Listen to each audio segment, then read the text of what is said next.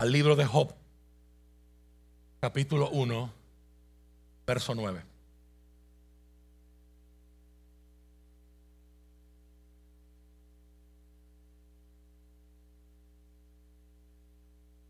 Libro de Job, capítulo 1 y verso 9.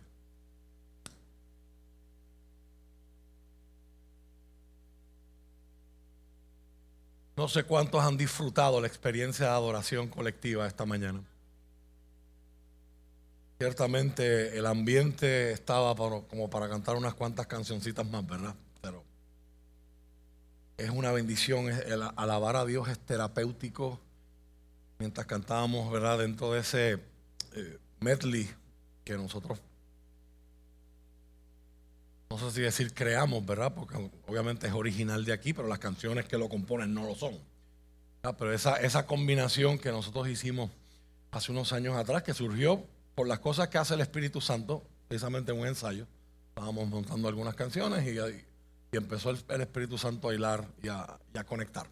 Cuando cantábamos esa canción de Oceans, de, Océanos, eh, el Señor me daba testimonio, el Señor ponía convicción en mi corazón, eh, que había gente siendo, recibiendo sanidad, había gente no solamente desahogándose, sino literalmente Dios estaba poniendo en libertad personas aquí. Libertad sobre el control que la preocupación quiere ejercer de nosotros libertad del miedo, libertad del temor. Nuestro Dios es un Dios bueno y el pueblo que se acerca a Él tiene la bendición de gozar del privilegio de la compañía y del amor de un padre que, como decía nuestra hermana Janet al principio del servicio, un padre que nos acepta, que nos acerca. Y aun cuando nosotros no queremos acercarnos, cuando se supone que el ofendido sea Él, gloria a Dios, que nuestro Dios no es como esta generación, y cuando digo generación no estoy hablando de edad, gloria a Dios que nuestro Dios no es como este tiempo. Dios sabe ser, Dios sabe estar ofendido sin ser changuito. Eso es otro sermón para otro día. Hay gente que no está lista para esta conversación. Como dicen por ahí, dice el meme. Pero Dios, siendo el ofendido, es el que se acerca. Usted y yo no operamos así. Usted y yo operamos cuando estamos ofendidos. Y de hace 10 años para acá, el ofendómetro. Acabo de inventar esa palabra de la manga provecho. Es como que cada vez más sensible en nuestra sociedad, ¿verdad? nos ofendemos.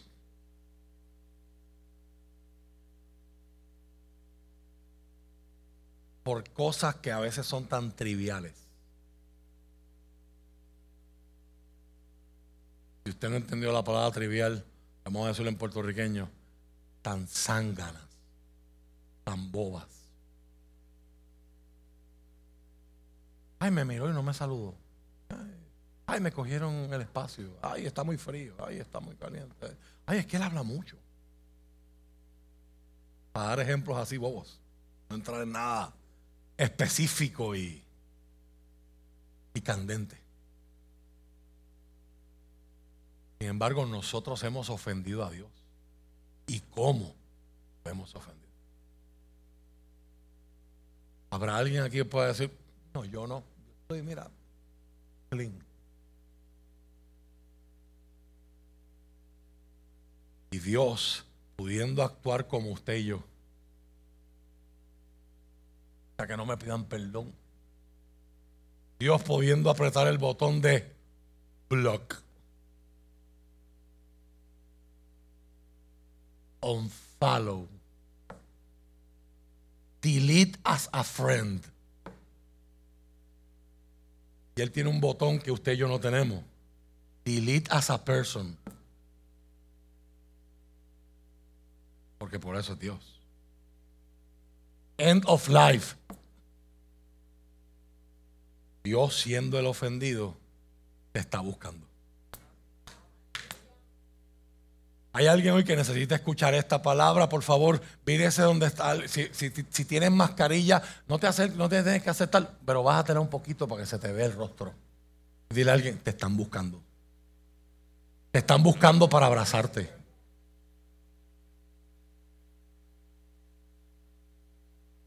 Tú lo has ofendido, tú tienes tus excusas, algunas para ti en tu mente valen, para otras no valen ni dos chavos, pero son tus excusas. Y con todo y tus excusas, Él te está buscando. Tú lo ofendiste y Él te está buscando. Tú lo has lastimado, tú lo has desobedecido, yo lo he deshonrado. Y el Padre se acerca con aceptación. El Padre se acerca con perdón. El Padre se acerca con brazos extendidos. Eso es lo que decía el profeta Isaías el brazo de Jehová no se ha cortado. Si usted interpreta eso a nivel literal en la Reina Valera no piensa en amputaciones. Pero lo que, lo que el profeta está diciendo es, el brazo de Jehová no se ha cerrado para abrazar. Siguen. Sus brazos siguen extendidos. Y hay gente hoy aquí que necesita ese abrazo de padre. Necesita el abrazo no de padre, sino el abrazo del padre. Su presencia está aquí. Su presencia es la que hace que la palabra sea viva. Su presencia es la que prepara, su espíritu es la que prepara nuestro corazón para recibir su palabra y es el que abre nuestro entendimiento para que le, la entendamos hoy. Habrá alguien hoy que recuerde, como decía esa alabanza hace unos minutos atrás, no sé dónde estuviera. Si tú no me hubieses encontrado, si tú no me hubieses alcanzado, si tú no hubieses insistido en amarnos. Habrá alguien que le pueda dar al Señor una alabanza que solamente usted puede dar 10 segundos. Hay una canción que solamente usted puede cantar porque la historia de usted es única. Los desiertos que usted ha atravesado son únicos. Las lágrimas que usted ha derramado quizás son únicas diferentes personas pueden haber atravesado procesos similares, pero la, la, forma de atravesarlos es única. Por lo tanto, la alabanza que puede salir de tus labios y de tu corazón también es única. Y hay gente aquí que hoy va a levantar las manos y decir, tú me has suplido cuando no había alternativa. Otros dirán, tú me sanaste cuando no había posibilidad de sanidad. Tú me perdonaste cuando yo no lo merecía. Tú estuviste conmigo cuando todos se fueron etcétera, etcétera, etcétera. El Padre hoy te abraza. Recibe su amor. Recibe su amor.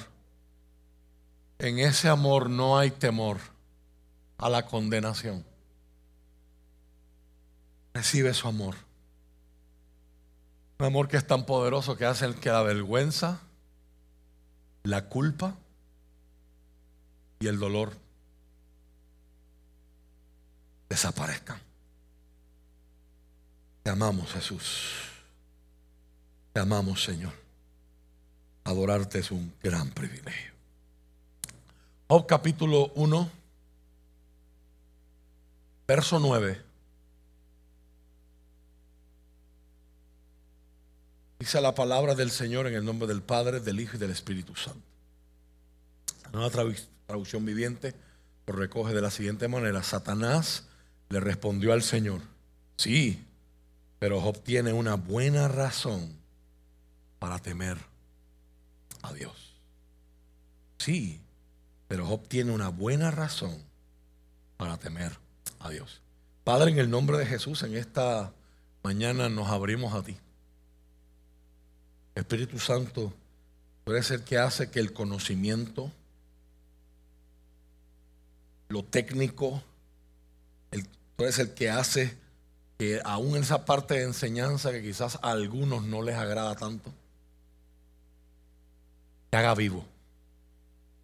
Tú eres el que hace que tu palabra, Señor, te haga viva en nosotros. Y hoy necesitamos esa experiencia. Hoy necesitamos que abras nuestras mentes, Señor, para mirar cómo tu palabra en este libro tan maravilloso trabaja con temas tan profundos y tan densos. con la expectativa, Señor, de que se pueda convertir en un espejo donde nuestra vida se puede mirar. Y aún más en momentos de dificultad, cuando la vida no funciona como nosotros entendemos que debe, se supone que funcione. Espíritu Santo, bendice a tu pueblo, bendice la audiencia conectada. Háblanos, por favor. Ilumina nuestras mentes para entender tu palabra. Marca nuestros corazones con ella y danos convicciones profundas acerca de la verdad de tu escritura. Y danos determinación y valor para no solo evaluar nuestras propias convicciones antes de escuchar tu palabra, sino estar dispuestos a echarlas a un lado o modificarlas para que se alineen con la dirección en la que apunta tu palabra. Dicho de otro modo, que no solo sepamos la Biblia, que podamos vivir de acuerdo a las enseñanzas de la Biblia. Lo necesitamos, Señor. Te pido que me quites, sino que me uses para la gloria de tu nombre. Espíritu Santo, este tiempo es tuyo. Haz como tú quieras en nuestras vidas en esta mañana, en el nombre de Jesús. Amén y amén. Se puede sentar. Hoy es la tercera semana que estamos trabajando este tema, cuando la vida no funciona como se supone. La primera semana estuvimos mirando el tema del sufrimiento, si usted está hoy por primera vez y no lo ha visto. Eh, dijimos, eran solamente unos puntos introductorios acerca del tema del sufrimiento y dijimos que el sufrimiento es algo que es inevitable en la vida y que el sufrimiento, eh, como decía Tim Keller en uno de sus libros, el sufrimiento, cuando el dolor y el sufrimiento llegan a nosotros, nos damos cuenta que no estamos en control, sino también nos abrimos a la realidad de que nunca estuvimos en control. Y eso es uno de, los aspectos más duros acerca de esa experiencia porque a nosotros nos gusta, especialmente como con lo que enseñamos la semana pasada, los aspectos sociológicos de nuestra sociedad, a nosotros nos encanta la idea del control que lleva a una comodidad y que lleva a una conveniencia. Y el sufrimiento destruye todas esas ilusiones, todas esas estructuras, y nos encontramos como Adán y Eva. Queríamos el control, y luego nos miramos y digo, ¿y qué yo hago desnudo en este jardín llamado vida? Y ahí salimos desesperados a hacer nuestros mejores intentos por hacernos unos taparrabos, como decían los indígenas de aquí. Y obviamente dos mil años más tarde, tres mil años más tarde, cuatro mil años más tarde de la escritura del Génesis, pues los taparrabos se han vuelto mucho más sofisticados. Se pueden llamar Rolls Royce, se pueden llamar urbanizaciones exclusivas, se pueden llamar inversiones, portafolio de, retiro, 401k, pero ahora la verdad siguen siendo taparrabos. Y la vida se encarga de darnos la bofeta en la cara y decir, tú pensabas que estabas preparado. Tú pensabas que estabas en control. Tú pensabas que como He-Man tú tenías el poder de Grayskull y tenías el poder si eras ochentoso. Tú pensabas que tú podías. El sufrimiento nos sacude y reta esa ilusión, reta esa verdad y eso provoca una de dos reacciones en la gente, dijimos esa primera semana. Algunos, el sufrimiento los aleja de Dios y comienzan a preguntarse en el sufrimiento cómo un Dios bueno, un Dios justo, un Dios amoroso puede permitir tanta miseria, depravación, dolor y angustia. Hay muchas respuestas para eso que se han dado a través de la historia. Una de las más que a mí me hace sentido es la respuesta del libre albedrío. Nosotros como creyentes arminianos tenemos esa fortaleza. El origen del mal está en que un Dios decidió darle a criaturas la capacidad de tomar decisiones. Por lo tanto, donde quiera que usted mire, mire el mal que usted quiere en la sociedad. Y, si somos honestos intelectualmente hablando, aunque nos permita llegar a conclusiones incómodas, eh, detrás de cada uno de esos males hay la decisión de un ser humano o de una corporación. Si Dios es tan bueno, ¿por qué tantos niños en África se están muriendo de diarrea y de ébola?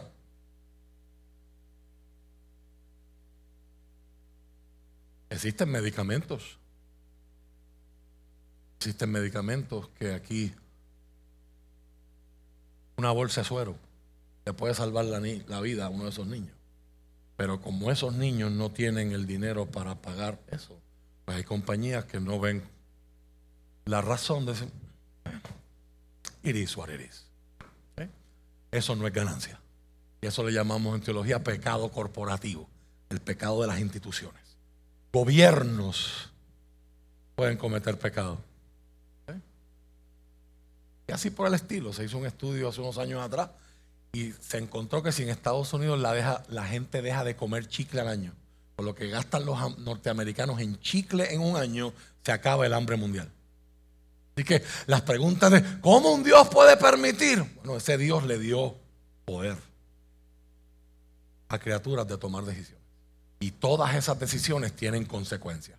Algunas son para bendición y otras son para maldición. Pero ese Dios está pendiente. Y, la, Apocalipsis dice que llegará el día donde los libros, los registros serán abiertos y cada cual tendrá que dar cuenta por lo que ha hecho.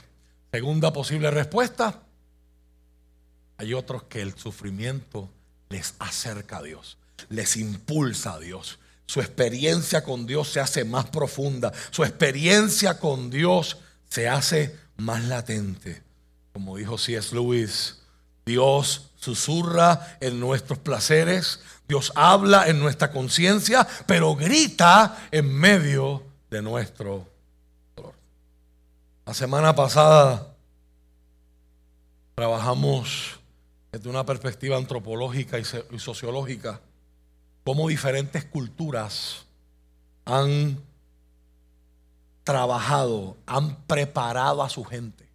Enseñamos que para que una cultura sobreviva, tiene que proveerle a la gente, según Max Weber, según grandes sociólogos de la historia, Peter Berger y otros, tiene que proveerle a la gente un discurso para la gente explicar y entender las adversidades de la vida. Si no, si esa cultura falla en hacerlo, está en riesgo de desaparecer. Enseñamos que de ahí vemos la razón por la que surge en todas estas culturas del antiguo Mediterráneo, del Oriente Mediterráneo antiguo, surge este género literario conocido como literatura de sabiduría. Hicimos la semana pasada un survey, y obviamente un resumen de ese survey, de cómo diferentes culturas trabajan con el problema del dolor o el sufrimiento.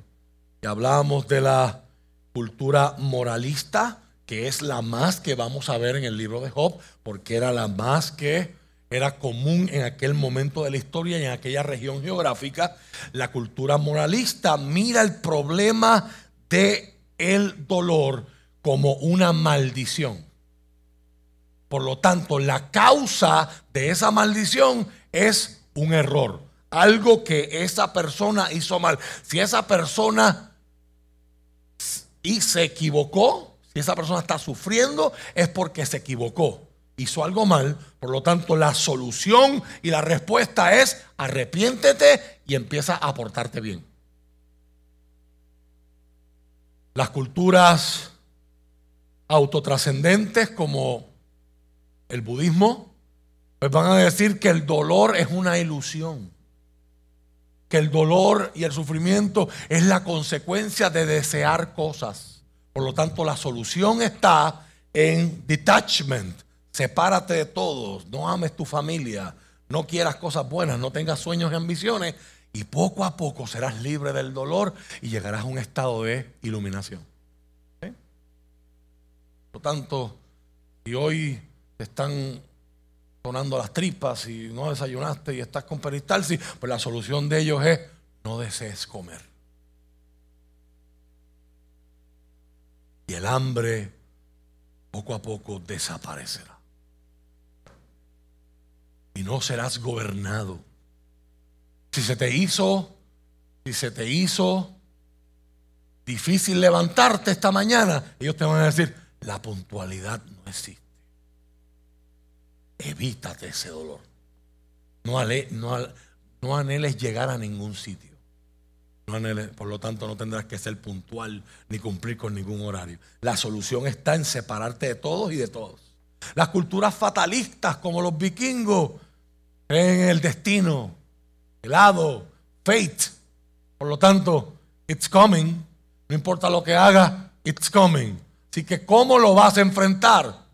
Los estoicos griegos decían, tienes que enfrentarlo con entereza y con solidez los nórdicos, los vikingos decían, tienes que enfrentarlo con honor, con honor. Te va a llegar la muerte, te van a matar, va a haber un ejército más grande. ¿Cómo vas a morir? ¿Como un cobarde o como the few, the proud, the Marines? ¿Cómo tú enfrentas eso? Cuarto lugar, hablamos de las culturas dualistas que ven todo el mundo como una pelea cósmica entre las fuerzas del mal y, el y las fuerzas del bien, y entre medio estamos las víctimas, los que sufrimos. Y los que sufren somos víctimas de esa guerra cósmica entre las fuerzas del mal y las fuerzas del bien. Parte de esas cosas usted las va a ver en la Biblia. De hecho, en la Biblia hay elementos de todas esas visiones recogidas pero la Biblia las va a complementar, la Biblia las va a expandir y la Biblia las va a integrar de una manera bien coherente. Así que en el Nuevo Testamento usted va a encontrar la, la idea de las dos eras. La era presente es una era mala, es una era donde Satanás domina, donde el reino del, mal, del mal está dominando. Por lo tanto, a la gente buena le pasan cosas malas. Pero viene una era venidera donde hay una promesa de Apocalipsis, el Señor enjugará todas las lágrimas de ellos. Isaías capítulo 11 habla de una descripción de una, un retorno al huerto del Edén, donde un niño pastoreará y tendrá control y jugará con animales como el jaguar, como el león. la oveja y el león comerán pasto juntos y la oveja no tendrá que huir del león. Que un bebé me traerá la mano en un nido de serpiente y no habrá ningún tipo de peligro. O sea, es una vuelta al jardín del Edén donde este mundo ya no es un peligro y una amenaza para el ser humano, sino que todo está en perfecta armonía conforme al diseño original. Y terminamos la semana pasada, una vez que comparamos esas cuatro visiones que lo vemos en las culturas antiguas, comparando con la visión secular nuestra occidental postmoderna.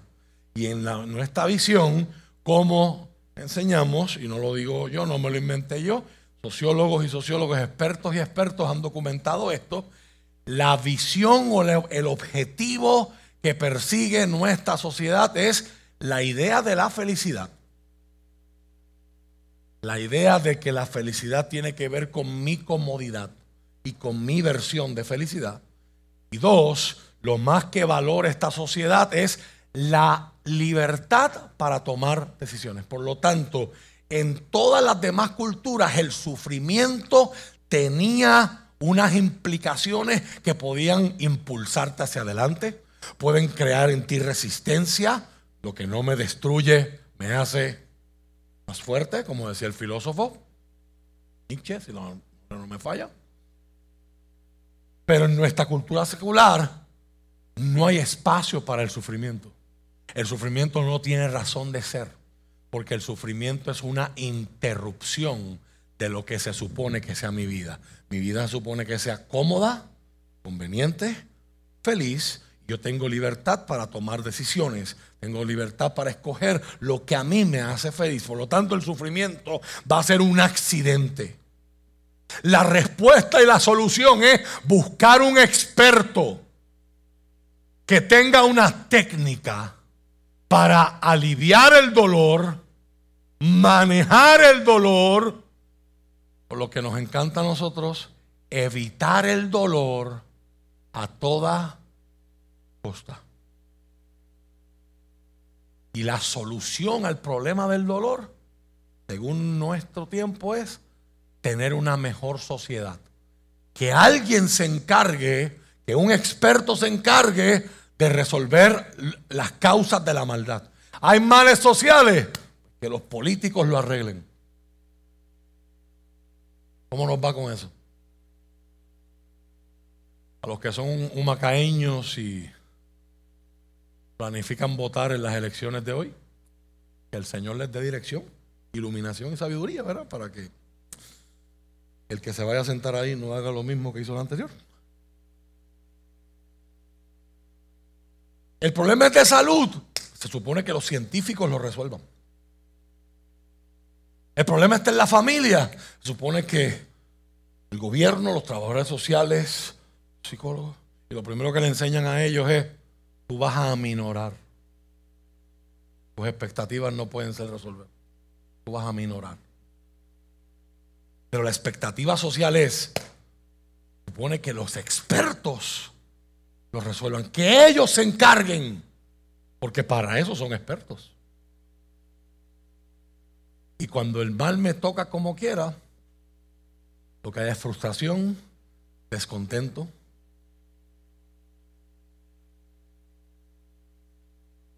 Insatisfacción. Comparamos al final esas visiones con el cristianismo. Cómo el cristianismo se levanta como una, como una visión de vida y de mundo donde el sufrimiento se abraza, donde el eje y la figura central de nuestra fe es alguien que la Biblia lo llama varón de dolores, experimentado en quebranto. Donde aquel que fue completamente inocente termina siendo abusado, traicionado, maltratado, discriminado y golpeado en una cruz, al punto de que la Biblia dice, no tenía ningún atractivo, nada en él era deseable.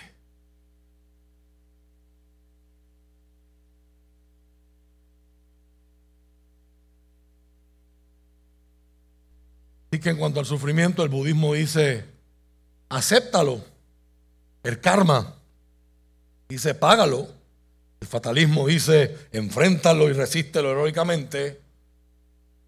Y el mundo secular nos dice, evítalo o arréglalo. Pero ¿qué dice la Biblia? Una de las respuestas para esta, para esta pregunta la encontramos hoy delante de nosotros en este maravilloso libro llamado el libro de Job. Leímos Job capítulo 1, verso 9 en la nueva traducción viviente. Quiero leértelo para beneficio y que lo puedas entender mejor el texto. En Reina Valera y en nueva versión internacional. Mira lo que dice eh, Job 1.9. Y tengo que hacer una aclaración aquí. En el original hebreo, el nombre Satanás no aparece como nombre propio. Esto lo expandiré más adelante en próximas semanas. Pero en el original hebreo se supone que diga respondiendo el Satanás. O Satán en hebreo. En el caso de la nueva versión internacional, el Satanás replicó, ¿y acaso Job te honra sin recibir nada a cambio? Reina Valera respondiendo el Satanás a Jehová dijo, ¿acaso teme Job a Dios de balde? ¿Acaso teme Job a Dios de balde? Hoy quiero acercarme con ustedes al libro de Job y ojalá que después de estos minutos usted lo pueda entender, se siente en la posición de acercarse a él, entrar en él y leer los discursos, leer los diálogos, leer los, leer los soliloquios, leer la narrativa con un framework, con un andamiaje, con una, unos espejuelos correctos que te ayuden a extraer del libro tanta bendición que hay en estas páginas. Así no sea para entender, pero sea para desahogarte, sea para identificarte. Excepto los primeros dos capítulos y los diez versículos finales del libro que están escritos en prosa, todo el resto del libro de Job es poesía. El libro de Job es un libro bien práctico, como toda la literatura de sabiduría. La idea no es que usted sepa cosas, la idea es que usted haga cosas, tenga herramientas para tomar decisiones para vivir. El libro de Job ofrece la perspectiva bíblica en cuanto al sufrimiento.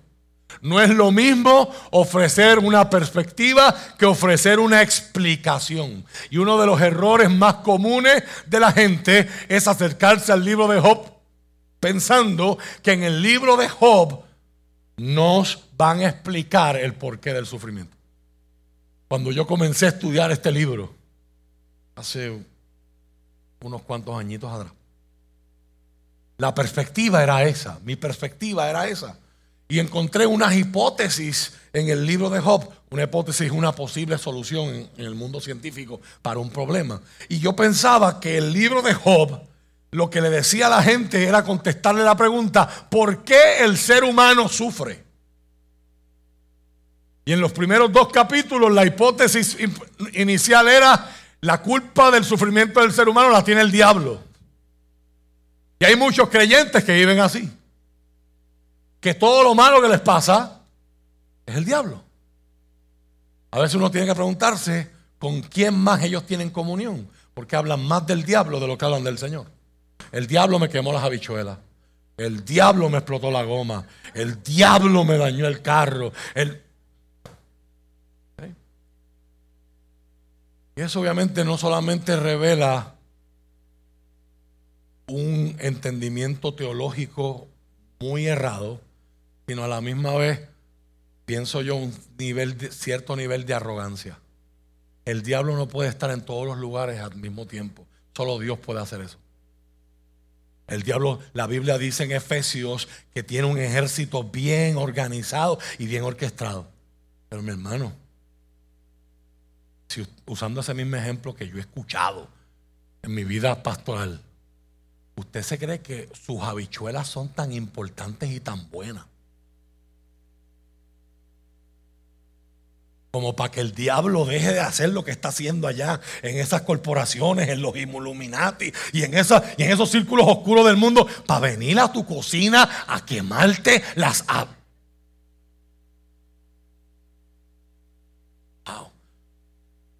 Those, more, those, those more be, must be some kind of beans.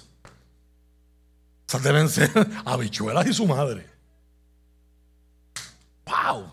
Habichuelas para que el diablo te las venga a quemar. Pastor, que usted no entiende. A mí el diablo me dañó el carro. Tú debes ser bien importante. Entonces uno empieza, uno empieza a buscar. Pero ¿cuál fue la causa de que el carro se dañó? Es que no le eché aceite.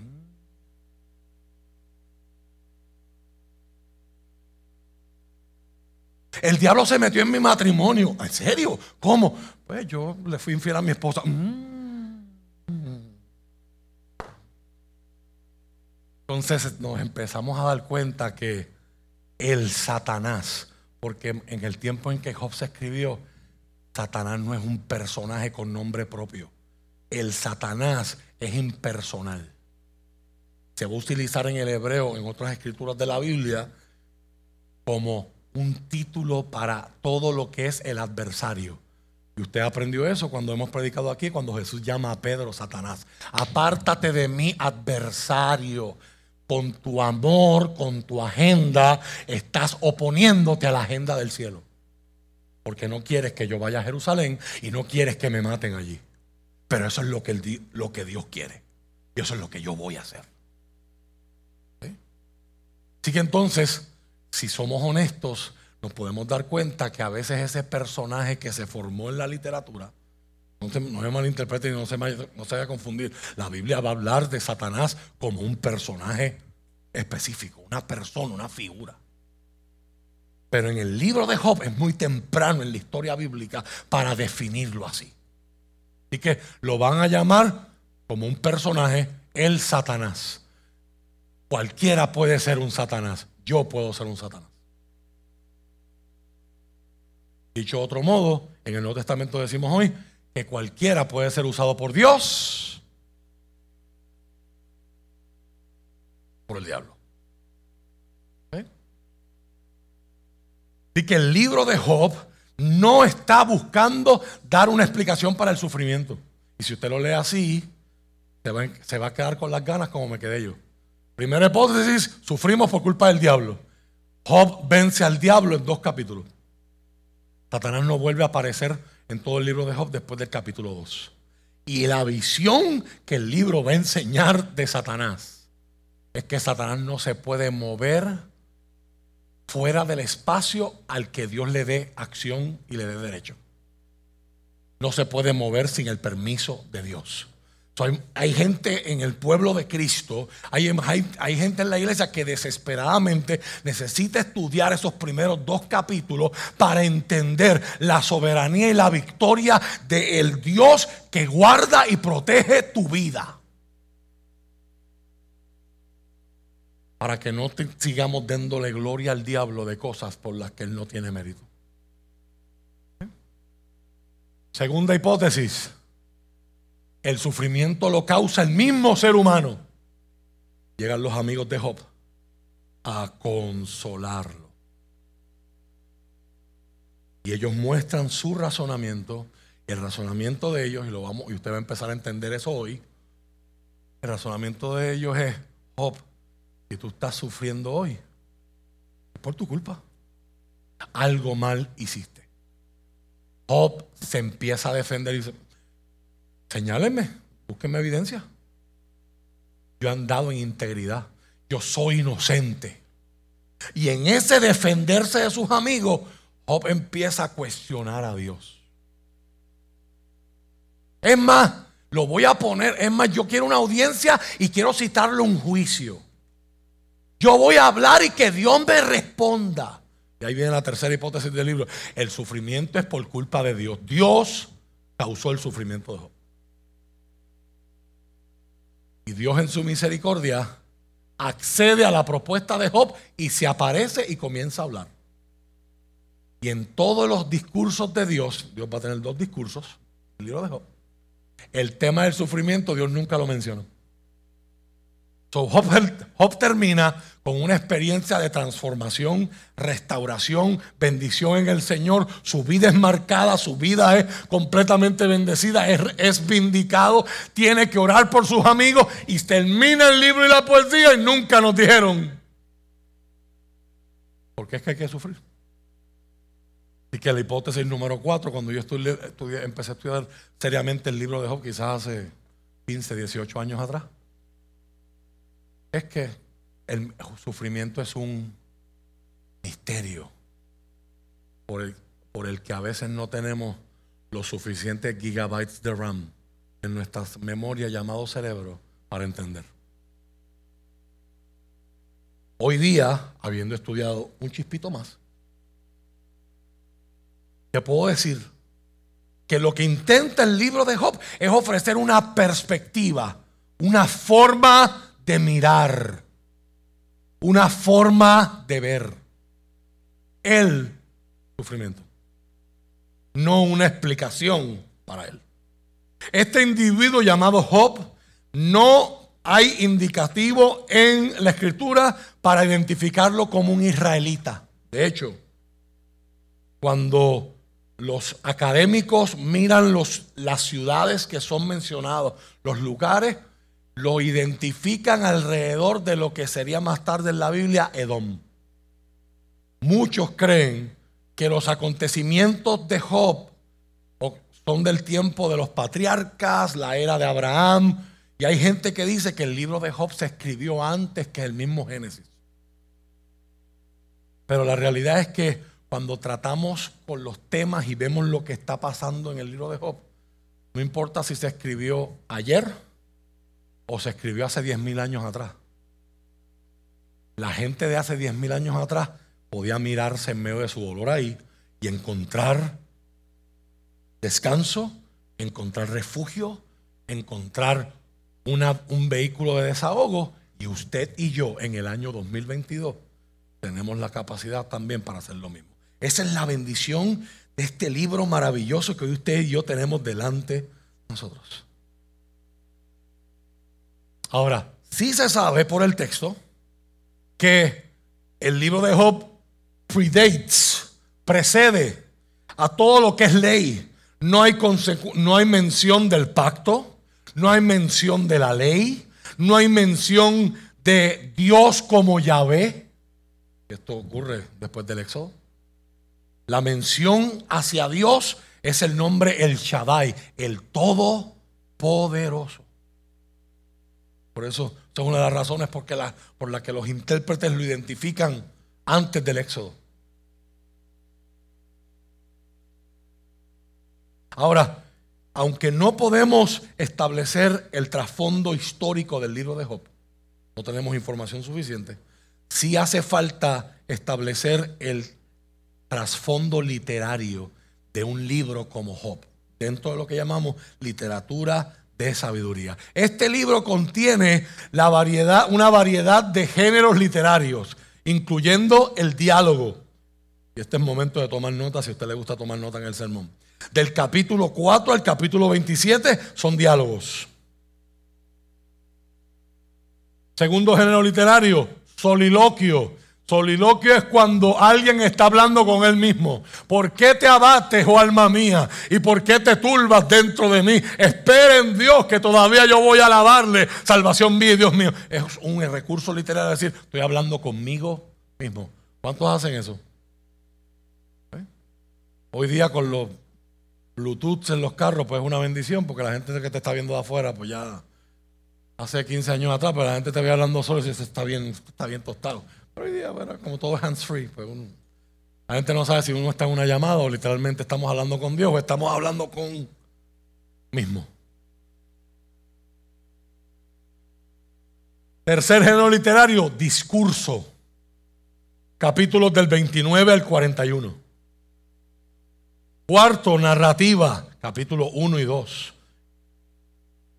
Y también tenemos un himno en el mismo medio del libro está puesto con toda intención y toda alevosía en el capítulo 28, el himno a la sabiduría. Ahora, cuando miramos lo que otras culturas habían producido, habíamos enseñado antes que las culturas para este tiempo empezaron a sentirse amenazadas por los grandes poderes, entiéndase Babilonia, Egipto, Asiria, estaban en riesgo de desaparecer y comienzan a escribir.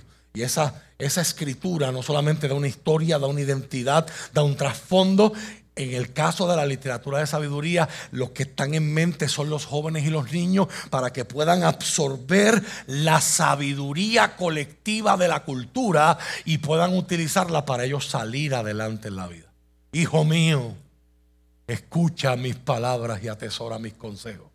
Póntelos en el cuello, porque te van a valer más que una cadena de oro y una cadena de plata. Dice el proverbista, ¿verdad? En el capítulo 1. ¿Eh?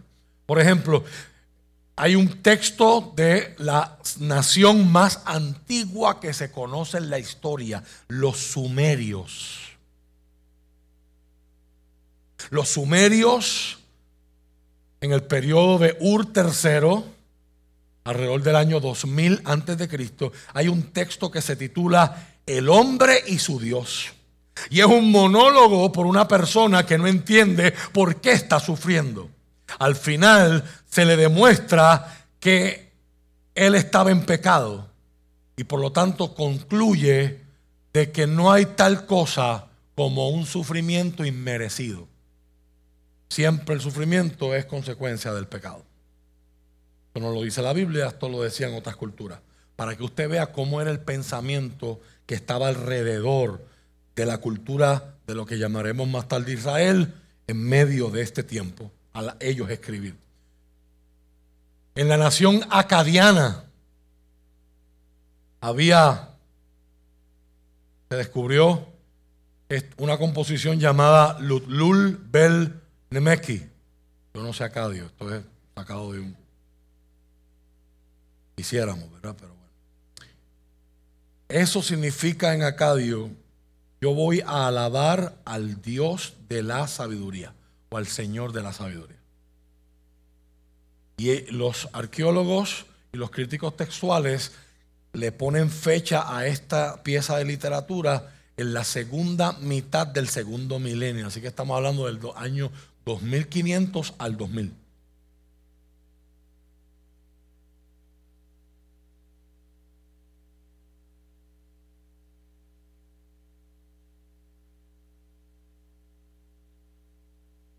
Y en esta literatura, un hombre que se considera a sí mismo contando con el favor de Marduk, que es el dios principal de los acadios o de Babilonia, se pregunta por qué él está sufriendo. Al final, sus pecados son perdonados.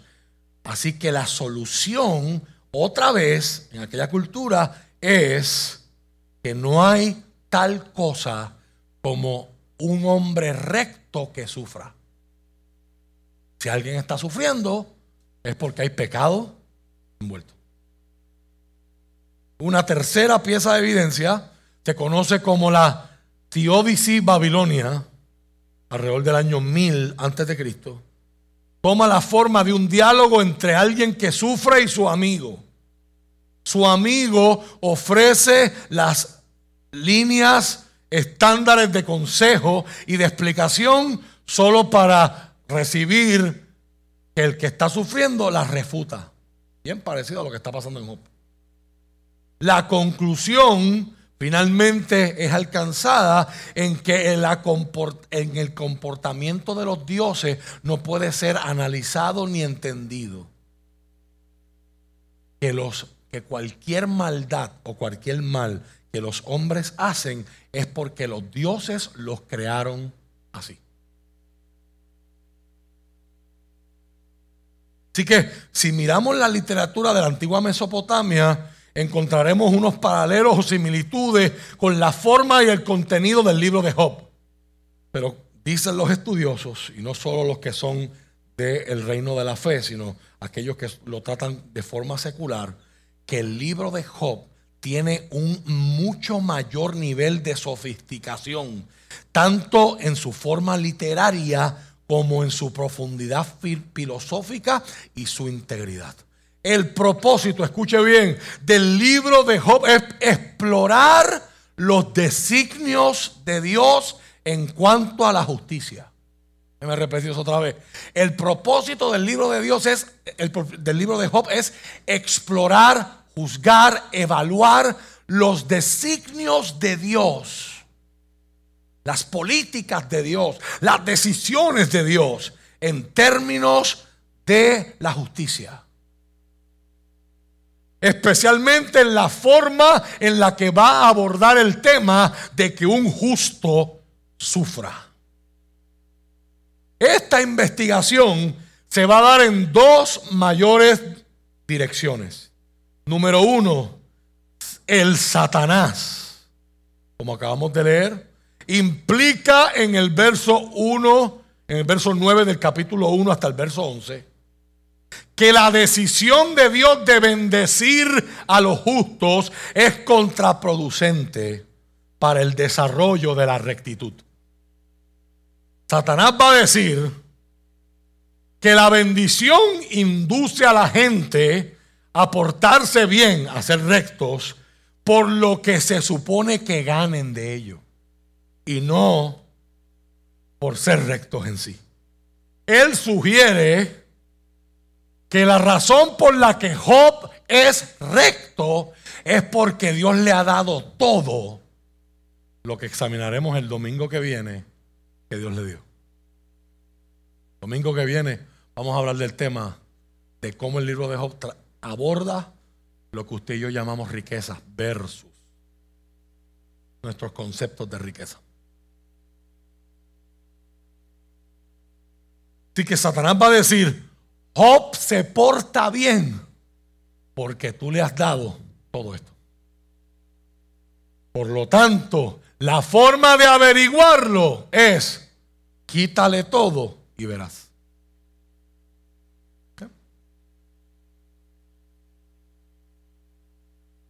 Satanás contiende que si la, si la rectitud, que la rectitud en su naturaleza, ser recto por ser recto, que no existe. Y por lo tanto no puede existir en un sistema que esté bajo el control de Dios.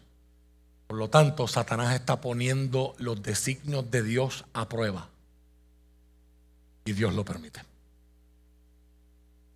Segundo, la segunda forma en la que el libro de Job va a investigar cómo Dios procede es, Job se va a preguntar cómo Dios posiblemente puede, cómo es que Dios puede permitir que un hombre recto e inocente sufra.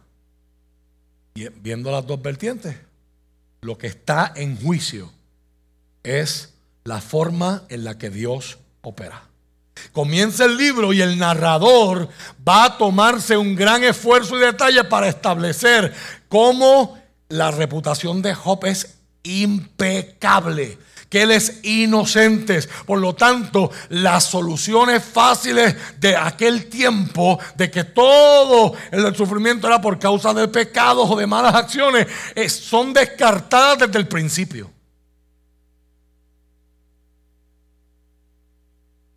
Al final, cuando uno mira todo el libro, no es importante para el propósito del libro que Dios vindicara a Job al final y lo bendijera.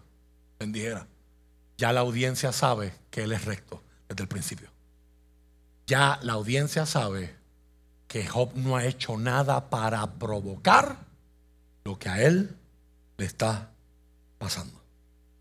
Lo que es esencial para el desarrollo del propósito del libro es que Dios, es que Job, mejor dicho, Job prueba indica los designios de Dios de bendecir la gente recta por mantener su integridad aún cuando no está siendo bendecido. Esta palabra es bien importante que usted la agarre hoy. Job es un ejemplo para nosotros en medio del sufrimiento. Soy íntegro cuando Dios me está dando, pero sigo siendo íntegro cuando Dios me deja de dar. Soy íntegro cuando estoy sufriendo, pero sigo siendo íntegro en medio de mi lágrima. Soy, eh, soy recto delante de Dios cuando tengo y voy a ser recto delante de Dios cuando no tengo. Voy a alabar a Dios por todo lo que me ha dado, pero cuando lo he perdido todo, también voy a alabar como aquel gran hombre escribió aquel himno después de verse de ver, enterarse que después de la muerte de su esposa todas sus hijas perecieron en un naufragio. Escribió aquella canción que para nosotros no es muy familiar porque no hay una traducción buena del inglés al español, pero nuestros hermanos en Estados Unidos, en Inglaterra, donde quiera que sea ahora en inglés, conocen muy bien ese himno. It is well with my soul. It is well with my soul. El mensaje del libro de Job, antes de cerrar hoy,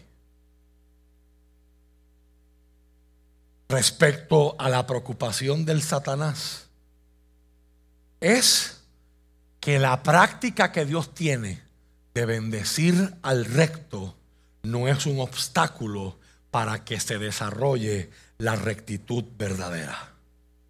En relación a la situación de Job, el mensaje es que Dios no está siempre en la obligación de asegurarse que los rectos reciban bendición y solo bendición. Déjeme repetir esto, aquí se van los amenes, los, gloria a Dios, y aquí es donde la gente tiene la, la, tentación de irse a escuchar los bobos de la teología de la prosperidad que te van a decir con un código, con una temporada, con una declaración, este es tu año, esta es tu temporada, Dios, Dios, Dios, Dios, quiere bendecirte, vas a ser millonario y vas a tener y vas a tener y vas a tener. Y la gente, ¡ay, gracias Señor!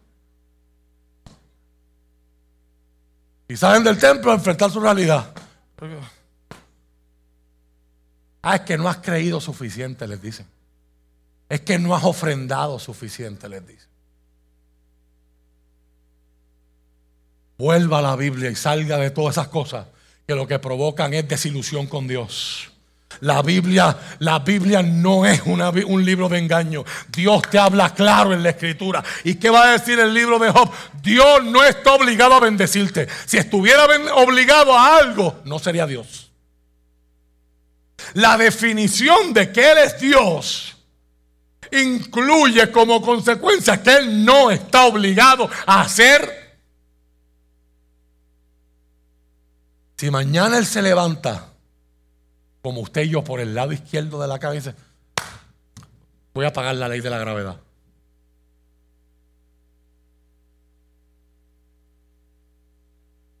Todos los planetas se van a salir de sus órbitas y usted y yo dejaremos de existir.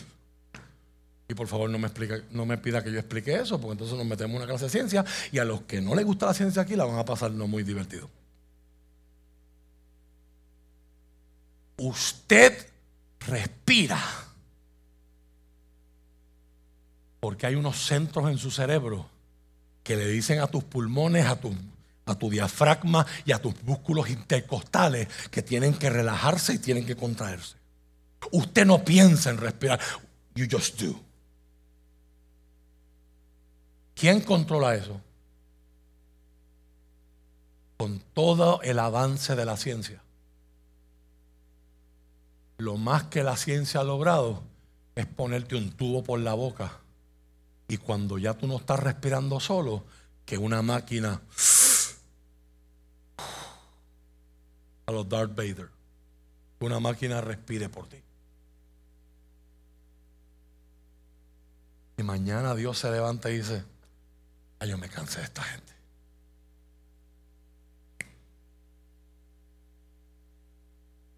Por eso es que Él es Dios. Pero pastor, entonces, ¿hay que vivir con miedo? No. Conoce el corazón de ese Dios. Al conocer el corazón de ese Dios, puedo cantar como el salmista. La tierra es el estrado de sus pies. Los cielos cuentan la gloria de Dios. El firmamento, las estrellas, los planetas anuncian la obra de sus manos. De Jehová es la tierra y su plenitud, el mundo y todos los que en él habitan, porque Él la construyó, Él la afirmó sobre sus mares y sobre sus ríos. Él la sostiene y como decían los niños en la escuela bíblica dominicana en los Estados Unidos, He's got the whole world in his hands. Él tiene todo el mundo en sus manos. El mundo sigue funcionando. La gasolina sube mañana, pero el mundo no deja de girar porque a la hora de la verdad en control no está Vladimir Putin, en control no está Joe Biden, en control no está la gente oculta que maneja a, esos, a esas marionetas llamados líderes. Eh, hay alguien que está en control de este mundo, pero por encima hay un trono en los cielos que no es conmovido, hay un trono que no es alterado, hay una autoridad que no es retada. Tu Dios y mi Dios es soberano. cuando yo digo amén, porque Él es soberano, tengo que decir amén también. Así que Dios no está obligado a bendecirme. La teología de la prosperidad Va a coger la Biblia, la saca de contexto y dice, mira, que hay un cheque en blanco. Y Dios lo firmó. Ponle ahí la cantidad. Si tú lo crees, es tuyo. Gracias, Señor. 100 millones de dólares. Lo reclamo. Día 2. Lo reclamo. Día 10. Lo decreto. Día 15. Señor, lo tienes que sanar y no, no aceptamos un no por respuesta. Yeah, right. Yeah, right.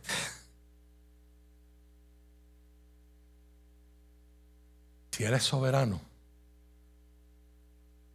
yo puedo suplicar, yo puedo pelear, yo puedo honrar, yo puedo pedir. La Biblia dice, acércate y pide, que te van a dar. Pero la Biblia no dice, pide. Dios te va a dar todo lo que tú pidas. Él dice, pidan y se les va a dar. Pero nunca dice, pide y te van a dar todo lo que tú pidas. Porque si eso fuera así, todos aquí hubiésemos llegado con six vistiendo, no sé cuál es ahora el, el super diseñador, Louis Vuitton, el que sea. Todos tuviéramos, tuviéramos una galería de carros brutales allá afuera y saldríamos de aquí para nuestras mansiones, buscando cuál es el relajamiento de esta hora. ¿Cómo nos vamos a entretener y vamos a divertirnos?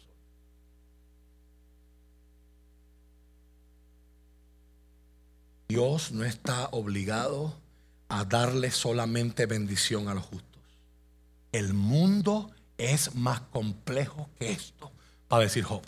Y luego los profetas van a decir, llueve sobre los justos, pero también llueve sobre los injustos. Dios le da el material que provoca las cosechas a los malos.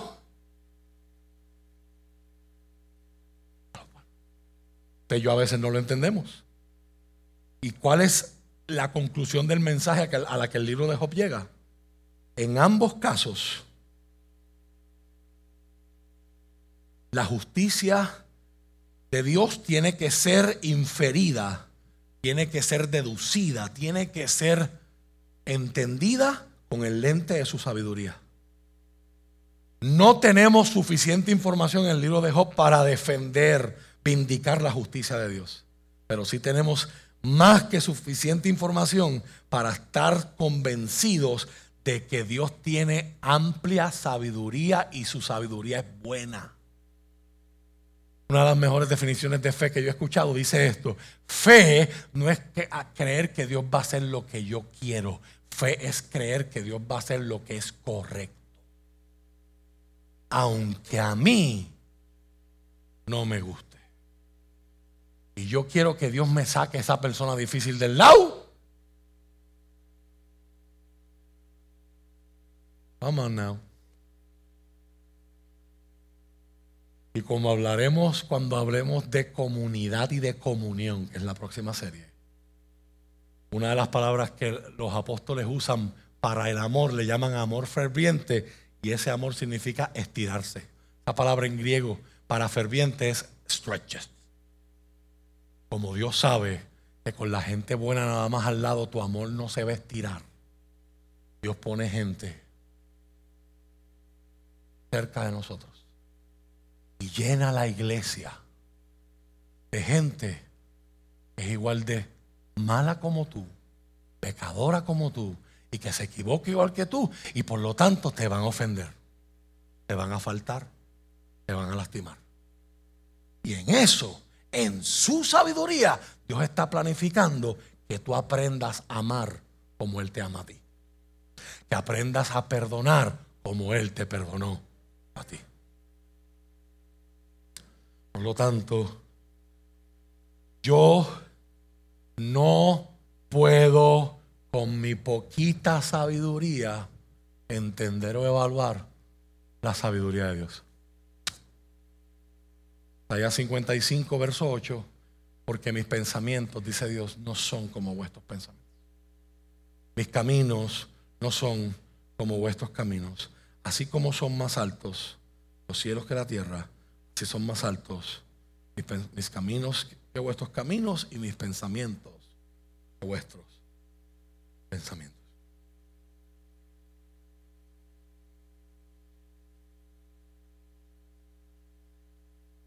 Términos de bosquejo para cerrar. Si usted quiere bosquejar el libro de Job, el libro de Job comienza con el prólogo, capítulo 1 al capítulo 2. Luego comienza la segunda sección del libro, que son los diálogos. Comienza con el diálogo de Job con él mismo. Se llama el lamento con el que Job abre su discurso. Diálogo. Capítulo 3.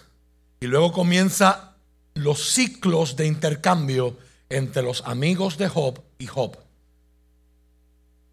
El primer ciclo es un ciclo de consolación. Comienza Elifaz intentando consolar a Job, capítulo 4 al capítulo 5. Job le responde, capítulo 6 en el capítulo 7. Luego de Elifaz viene y habla Bildad en el capítulo 8.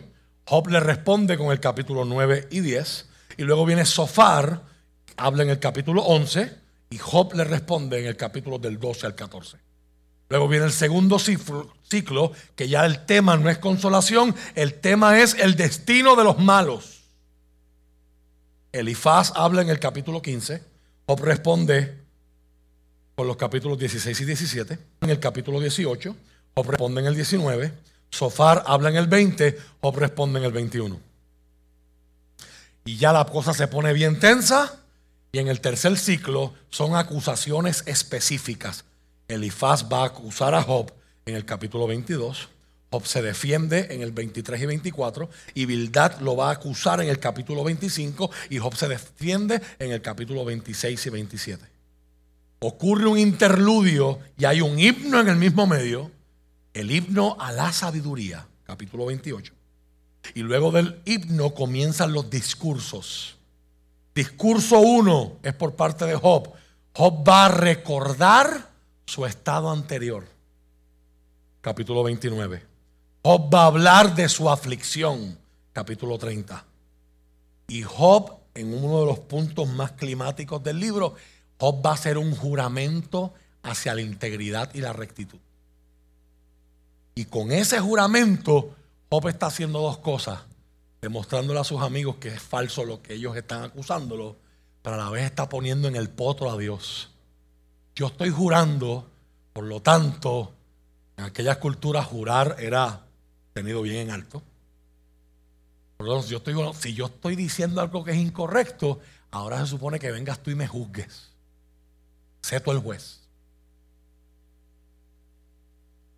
En el discurso 2 aparece un nuevo personaje llamado Eliud. Y Eliud va a ser como este estudiante graduado asistente de tesis que está escuchando a los doctores allá en, su campo. A los otros días Nehemías me hablaba de que él estaba en una reunión con qué sé yo cuántos doctores allá y él estaba allí. Y yo le decía, ¿y qué tú dices allí? Cuando preguntan, ah, en la página 25, ya aporté la reunión. En el nivel académico, pues hasta que tú no tienes unas letras al, lado de tu nombre que te convierten en doctor, pues tú no tienes derecho a decir, yo pienso. O seas doctor, entonces ya puedes pensar y opinar. Yo opino. Así, así opera la academia. Para bien o para mal. Es otro tema, otra historia, otra predicación. Eliud es como este joven que está escuchando a los doctores en teología debatir. de momento se mete en el medio y dice, yo, yo voy a hablar. Tengo algo que decir. Da su introducción y su teoría en los capítulos 32 y 33. Y la propia introducción que él hace del mismo implica que él no tiene el mismo nivel de reconocimiento que los dos demás hombres que están hablando ahí. Eliú en el capítulo 34 da su veredicto acerca de Job. Pero en el 35 confronta a Job de que en el defenderse de sus amigos, Job ha cometido una ofensa. Por lo tanto, es importante que usted entienda cuando usted mire el libro de Job que rectitud e integridad no significa ausencia de pecado, que es una de las contradicciones que la mayoría de la gente tiene cuando escucha en, en, Romanos a Pablo decir, por cuanto todos pecaron, pero es que la Biblia dice que Job era perfecto. Estás comparando chinas con botellas. La Biblia aquí no está hablando de pecado. El, concepto pecado aquí no es como Pablo lo trata como salvación, condenación, relación con Dios. No es un, ese concepto teológico no está completo como para el libro de Job. Por lo tanto, Eliud le dice a Job, aunque todo lo que tus amigos están diciendo es falso, al tú defenderte de ellos has puesto a Dios en el potro y, y se te está subiendo a la cabeza tu inocencia y te estás creyendo que Dios está siendo injusto al haber permitido que tú estés sufriendo. Cuidado.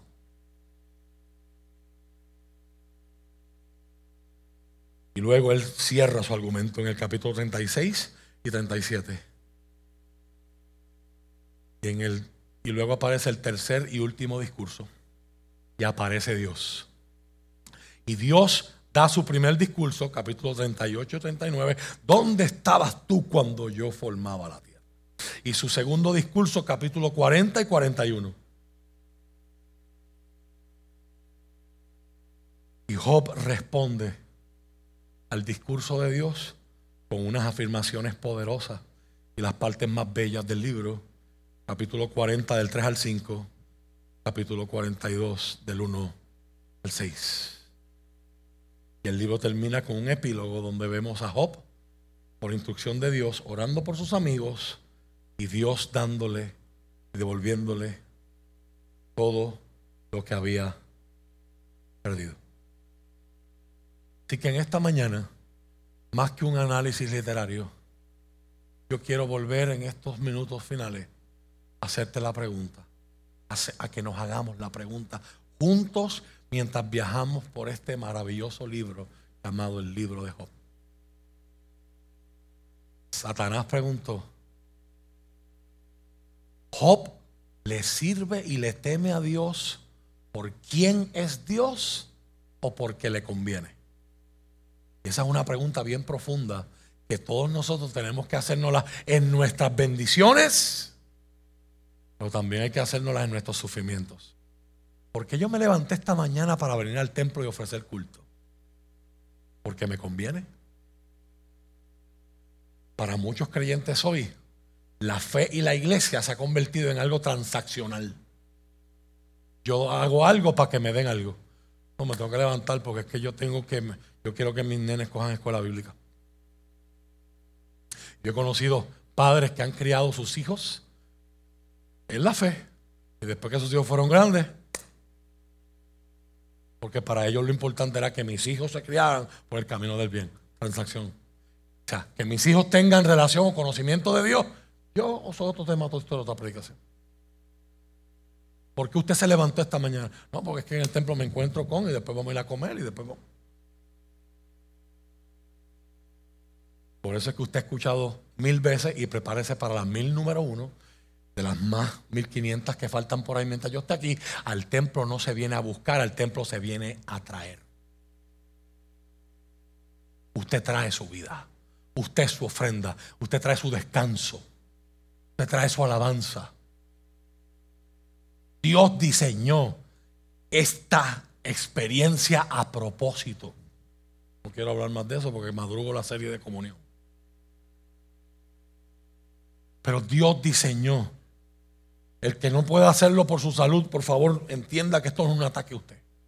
Pero Dios no diseñó la iglesia para que fuera un programa de televisión que usted ve por internet. No hay tal cosa como un cristiano virtual. Pueden haber iglesias virtuales. Hay iglesias ahora hasta en el metaverso y en el multiverso.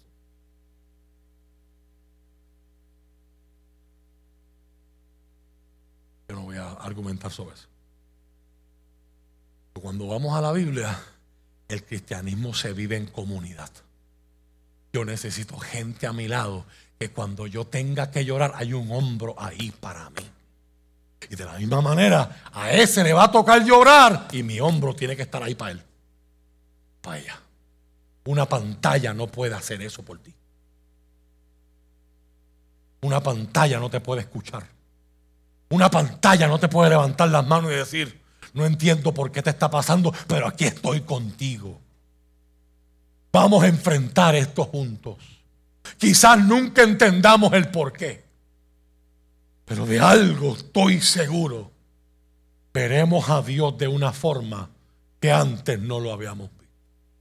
Es así como termina el libro de Job diciendo, yo de oídas te había oído. ¿Cómo? Es que tú eres un varón perfecto, justo, recto y temeroso de Dios. De oídas. Yo pensaba que te conocía. Pero en esto, a través de esto, hoy puedo decir, mis ojos.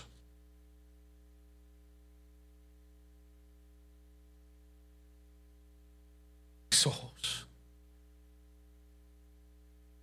Me parece apropiado entonces hoy cerrar, te la pregunta, ¿por qué es que le sirves a Dios?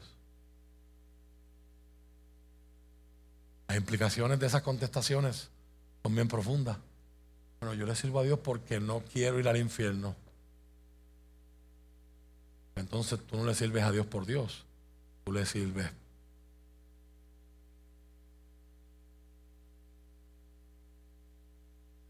Pero es que si no le sirvo, voy a terminar en maldición. O sea, que tú le sirves por obligación.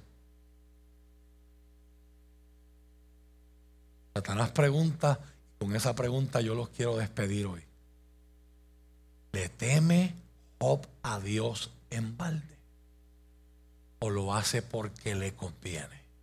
Tú le sirves a Dios porque te conviene.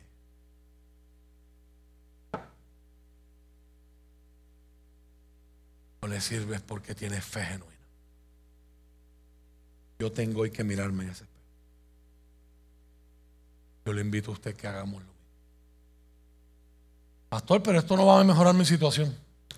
El libro de Job no ofrece una respuesta al dolor, ofrece una perspectiva para ver el dolor.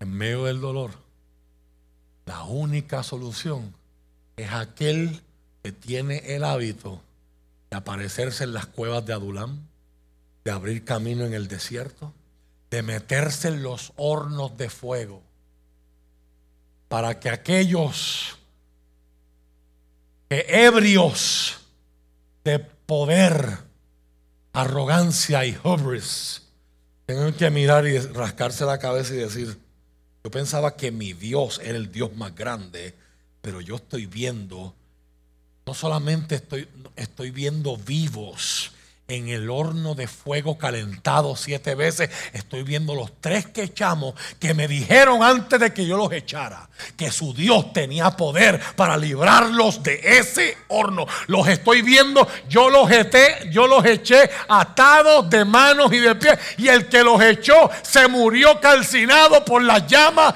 del horno, pero ellos están caminando dentro del horno y en medio del horno con ellos hay un cuarto que yo nunca había visto. Yo no vengo hoy a decirte, aquí está la pastillita mágica. Yo no vengo hoy a decirte, aquí está la línea, aquí está el quote, aquí está la cita que te va a resolver y explicar toda la razón de tus dolores. Aquí está la forma de verlo, aquí está el acto terapéutico que quizás te va a ayudar a entender unas cosas. Todas estas cosas son buenas, pero lo que yo vengo a decirte es que la solución para el dolor no se encuentra en un texto o en una página de la Biblia, está en una persona y su nombre se llama Jesucristo. El que ha prometido estar con nosotros algunos días. El que prometió estar contigo solo cuando te portes bien. El que prometió estar contigo todos los domingos que vengas a la iglesia. ¿Y qué dice la Biblia? El que ha prometido estar con usted todos los días. Al fin. Puestos de pie, por favor. Gracias por su atención.